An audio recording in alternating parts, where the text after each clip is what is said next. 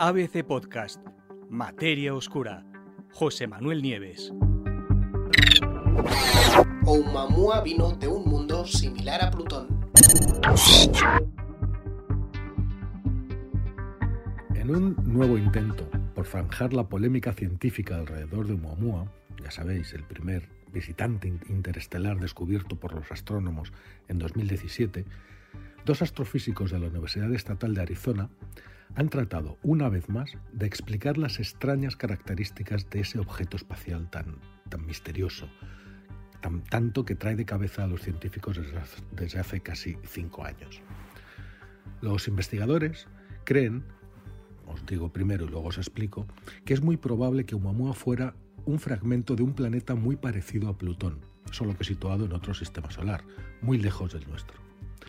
Sus hallazgos acaban de publicar en dos artículos científicos en una importante revista. Eh, la cuestión es que en muchos sentidos Oumuamua se parecía a un cometa, pero era desde luego bastante peculiar en muchos aspectos. El misterio rodeaba su naturaleza y la especulación corrió desenfrenada sobre lo que podría ser. ¿Por qué Oumuamua era tan diferente? Por muchos por muchas razones. Al principio se pensaba que era un cometa, se estudió, cuando se detectó, se, pensaba que era un cometa. Pero claro, resulta que los cometas, eh, que están hechos principalmente de hielo, van emitiendo ese hielo a medida que se acercan al Sol, ese hielo se va sublimando y va formando chorros de gas que salen del propio cuerpo del, cometa y que además son los que forman la cola, la coma, se llama coma, que es la cola de los cometas, típica de los cometas. ¿no? Oumuamua no tenía nada de eso, no emitía nada, no emitía ningún tipo de gas. Su forma además era inusual. Los cometas normalmente tienen formas más o menos redondeadas. Este tenía una forma alargada. Al principio se pensaba que era forma de puro, forma de cigarro, luego se ha visto que era no, estaba más achatado, como una especie de tortita. Luego estaba la reflectividad, es decir, la capacidad de reflejar la luz. Mm, que tenía. Pues eh, eh, cualquier objeto, cualquier roca, tiene una capacidad determinada para un índice de refracción, para, para eh, mm, rebotar la luz que le, le llega. Y no tiene nada que ver con la de Oumuamua. Oumuamua era tan brillante, casi tan brillante como si hubiera estado hecho, podemos decir, como de metal, es decir, reflejaba la luz de una manera muy superior a la de cualquier, a la de cualquier objeto conocido. ¿no? Luego estaba el tema de su velocidad también. Eh, cuando Oumuamua se acercó primero al Sol, giró a, su alrededor y, se, y, giró solo y empezó a alejarse para salir del sistema solar, resulta que aceleró. Eh, es verdad que hay un sistema, hay un medio natural por el que los cometas pueden acelerar, ¿no? que es una especie de efecto cohete que se produce eh, pues, con, esta sublimación de gases. ¿no? Pero resulta que primero, como os he dicho, no se detectó ninguna sublimación de gases en Oumuamua y segundo, esa aceleración era superior a lo que las teorías mm, de lo que sabemos sobre los cometas pueden explicar. Eso, por lo tanto, contribuyeron todos esos factores a hacer de Oumuamua un objeto ciertamente difícil de explicar.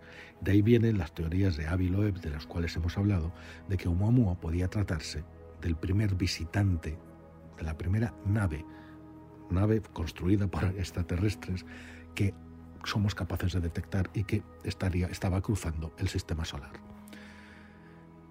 Por supuesto, los científicos no están de acuerdo o, no quieren asumir eso eh, sin intentar antes por todos los medios de encontrar una explicación natural. Y parece que estos dos científicos sí que lo han conseguido a diferencia de los anteriores. ¿Y cómo explican ahora los científicos esas rarezas? Lo primero que hicieron los investigadores fue recopilar todos los datos disponibles eh, que se recogieron eh, durante los pocos días que el objeto permaneció a tiro de los telescopios, porque se movía muy rápido. Cuando lo cazaron, ya resulta que ya se había acercado a la Tierra y se estaba ya alejando, estaba a punto de salir del sistema solar y en esos pocos días de ventana de observación se recogieron todos los datos que tenemos y no se pueden recoger más. Bueno, pues recogieron, como digo, estos investigadores todo y lograron determinar varias características que conseguían explicar en qué se diferenciaba Oumuamua de un cometa convencional. En términos de velocidad, por ejemplo, Oumuamua entró en el sistema solar algo más lento de lo esperado, y eso indica que no había viajado a través del espacio durante un periodo superior a los mil millones de años. Es decir, no llevaba más de mil millones de años viajando en solitario a través del espacio interestelar. Y en cuanto al tamaño, su forma de tortita resultaba ser más aplanada de la, que de la de cualquier otro objeto conocido de nuestro sistema. Esa forma de cigarro que se le atribuía al principio quedaba totalmente descartada. Los científicos observaron también que si bien el objeto es verdad que aceleró cuando ya se estaba alejando del Sol, ellos creen que puede seguirse debiendo a ese efecto cohete que os comentaba, que es común en los cometas cuando la luz solar vaporiza el hielo del que están hechos. Pero es, cierto también que el empuje detectado en Oumuamua era más fuerte de lo que las teorías pueden explicar. Además, el objeto carecía de un escape de gas detectable, no emitía nada, como la cola de un cometa, nada que pudiera justificar esa aceleración. Vamos a ver, en resumen, Oumuamua se parecía mucho a un cometa, pero era diferente de cualquier otro cometa que se hubiera observado antes del sistema solar. ¿Cuál es entonces su hipótesis? Pues estos científicos plantearon como hipótesis que el misterioso objeto pudiera estar formado por hielo, por hielo. Y para demostrarlo, eh, hicieron una serie de simulaciones con diferentes tipos de hielo. Calcularon la rapidez con la que esos hielos se sublimarían, pasando del estado sólido al gaseoso, cuando Muamua pasara cerca del Sol, y a partir de ahí calcularon también cuál sería su efecto cohete, y a partir de ahí la masa y la forma del objeto, y también la reflectividad de los hielos, que supuestamente lo formaban. Según explican los propios científicos, fue un momento muy emocionante, porque se dieron cuenta de que un trozo de hielo sería mucho más reflectante de lo que otros habían supuesto, es decir, podía reflejar mucho más la luz y explicar esa, ese reflejo tan grande que, que, da Oumuamua. ¿no? Y eso significaba que Oumuamua podía ser más pequeño de lo que se creía. Al ser más pequeño, el mismo efecto cohete, el mismo tipo de efecto cohete, le daría a Oumuamua un empujón más grande, lo cual explicaría también esa aceleración extra que nadie podía explicar. Pero claro, la pregunta es, ¿existe un tipo de hielo capaz de encajar con todas estas características? ¿Existe un tipo de hielo del que podría estar hecho Muamua que encaje con todas estas características y con todas estas rarezas? Bueno, pues los científicos encontraron uno, eh, el nitrógeno sólido hielo de nitrógeno sólido. Si Oumuamua estaba hecho de nitrógeno, eso le conferiría a Oumuamua todas las características exactas de las que hacía gala el misterioso objeto. ¿Qué ocurre? Antes ya se había propuesto que Oumuamua podía estar hecho de hielo de hidrógeno, pero eso es un objeto de una rareza extraordinaria, muy difícil, nadie lo ha visto en grandes cantidades y además no podría, según los cálculos, soportar un viaje espacial, con lo cual esa explicación no era buena, se daba, se daba por, se daba, no se daba por buena simplemente porque era muy complicado que un objeto de hielo de hidrógeno pudiera hacer ese viaje en el espacio. Pero ¿qué ocurre con el hielo de nitrógeno? Pues que resulta que tenemos pruebas de hielo de nitrógeno en bastantes sitios. Por ejemplo, el hielo sólido de nitrógeno es posible verlo en la superficie de Plutón, sin ir más lejos. Y también en la superficie de Tritón, que es una de las lunas de Neptuno. Por lo tanto, los científicos creen que es perfectamente posible que un objeto similar a un cometa pueda estar formado por el mismo material. Esto ya les dio una primera idea de que habían dado, habían acertado. Esta vez habían acertado con la, posible explicación natural de eh, Oumuamua. Pero ¿qué hicieron? Al completar los cálculos de cuál era la reflectividad del hielo de nitrógeno, resulta que coincidía exactamente, exactamente con el valor de reflectividad que ya observan en el hielo de nitrógeno en la superficie de Plutón o de Tritón, como os he dicho. Es decir, la reflectividad de Oumuamua, esa, ese brillo tan grande que tiene, ya se podía explicar si estaba hecho de hielo de nitrógeno. ¿Cuál es entonces la historia de Oumuamua? Los investigadores después calcularon el ritmo al que trozos de hielo de nitrógeno sólido se habrían ido desprendiendo de la superficie de Plutón y otros cuerpos similares al principio de la historia de nuestro sistema solar. Y calcularon también cuál es la probabilidad de que fragmentos de ese hielo de nitrógeno sólido de otros sistemas planetarios pudieran llegar hasta aquí, hasta el nuestro. Con todos esos datos en la mano, los investigadores aventuran cuál pudo ser la historia, la real historia de Oumuamua Probablemente fue arrancada de su planeta por el impacto de un asteroide hace unos 500 millones de años y ese fragmento fue expulsado después de su sistema planetario. Estar hecho de nitrógeno congelado también explica la forma inusual de Oumuamua.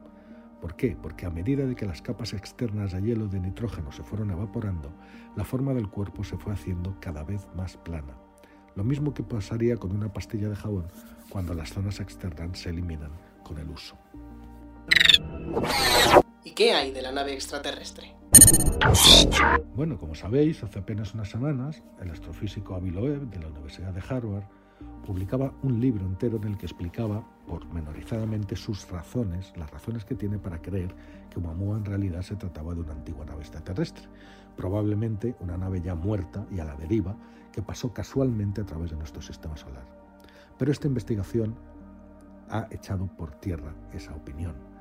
Los científicos creen que se trata de mera especulación y que esa especulación surgió de la incapacidad de explicar inmediatamente las inusuales características de Oumuamua.